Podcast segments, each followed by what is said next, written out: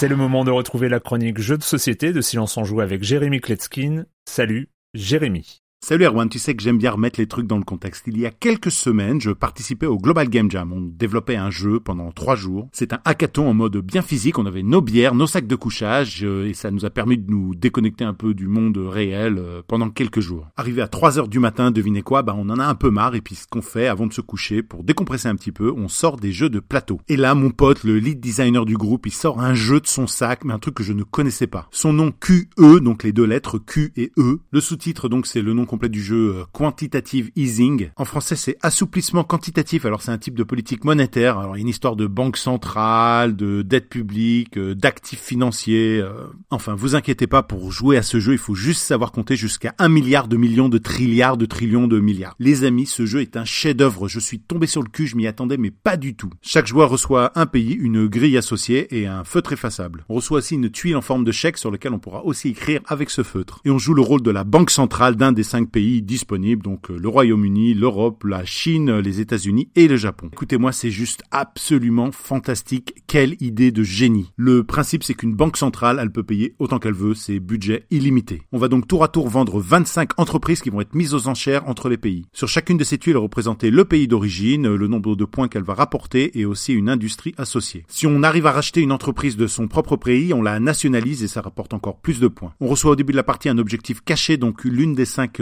industries et on va vendre toutes ces entreprises aux enchères. À chacun de leur tour, les pays vont découvrir l'une de ces tuiles sur laquelle on va inscrire le prix qu'on pense qu'elle vaut. Puis on le montre à tous les autres joueurs, c'est le prix d'appel. Chacun va ensuite inscrire sur son chèque euh, de manière cachée cette fois-ci ben, une somme et va la donner au pays dont c'est le tour. Et vous avez compris, tout étant simultané, le pays qui aura payé le plus cher va obtenir la tuile. Mais attention, parce que ce prix gagnant n'est pas connu des autres joueurs, il est inscrit sous la tuile de l'entreprise rachetée et passé au joueur qui a remporté l'enchère. Et là, ce qui est complètement génial, hein, c'est qu'à la fin de la partie, on va découvrir ces tuiles et le pays qui aura dépensé le plus, lui sera banqueroute, il sera éliminé. Quant aux autres, on s'en fout de savoir s'ils ont dépensé des milliards de trillions de milliards, c'est celui qui aura le plus de points qui gagnera la partie. Et ce qui va se passer, c'est que graduellement, les entreprises vont se vendre de plus en plus cher durant la partie. Donc on va commencer avec 100 dollars, puis ensuite 2000 dollars, et puis 11 000 dollars, et puis 14 000 dollars, et puis 100 000 dollars, et puis 12 millions de dollars. Si vous n'inscrivez pas des sommes suffisamment hautes, vous prenez le risque de ne pas obtenir de tuiles, et ça part de manière complètement irrationnelle. Ce jeu fait monter l'adrénaline. Franchement, j'avais jamais ressenti ça comme ça euh, dans un jeu de plateau. Je rappelle le nom du jeu QE, c'est importé en France par euh, Lucky Duck Games qui viennent de sortir ça en décembre. Il est à 27 euros sur leur site. L'auteur Gavin Birnbaum de 3 à 5 joueurs à partir de 8 ans pour des parties d'environ 45 minutes. Et vous l'avez bien compris, moi je crie au génie, c'est une véritable tuerie. Si avec ça je n'ai convaincu personne, c'est vraiment que j'ai le charisme d'une huître. Bye bye.